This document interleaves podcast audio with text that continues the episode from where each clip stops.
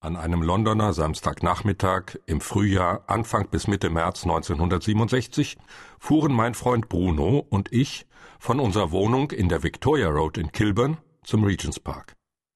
Das Auto, einen alten Fiat 500, stellte ich an der nördlichen Parkseite ab, Bruno trug den Lederball und wir liefen zu den Fußballfeldern, mittelgroße Plätze mit einfachen Torstangen ohne Netze. Wir schossen und kickten den Ball hin und her, mal ging der eine ins Tor, mal der andere. Auf einmal kam uns ein Hund dazwischen, ein großes, zotteliges, weißgraues Vieh, und schnappte nach dem Ball vor meinen Füßen, wollte mitspielen, und ich, kein Freund dieser Tiere, wich zurück, der Hund blieb am Ball.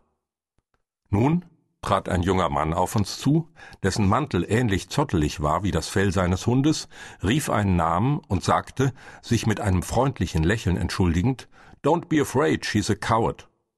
Unsere Sprachkenntnisse waren mäßig, wir verstanden die Bedeutung von Coward nicht. Erst in diesem Augenblick, als er schon abdrehte, erkannte ich das Gesicht, es war Paul McCartney. Auch Bruno hatte den Beatle identifiziert. Aber selbst ihm gelang keine Antwort, nicht einmal ein Gruß oder ein Good luck, Paul. Der hatte es eilig weiterzugehen, der Hund folgte ihm. Denn neben uns, hinter Rhododendronbüschen oder Haselnussbüschen war ein Schwarm junger Mädchen aufgetaucht, die juchzend und kichernd hinter McCartney und seinem Hund herjagten.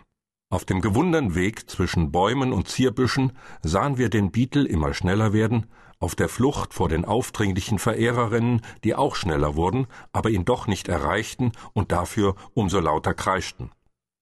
Es dauerte ein wenig, bis wir begriffen, das war wirklich Paul McCartney. Und wir setzten das Gekicke noch eine Weile fort. Zu Hause schauten wir ins Lexikon. Coward heißt Feigling. Sie ist ein Feigling, hatte er gesagt.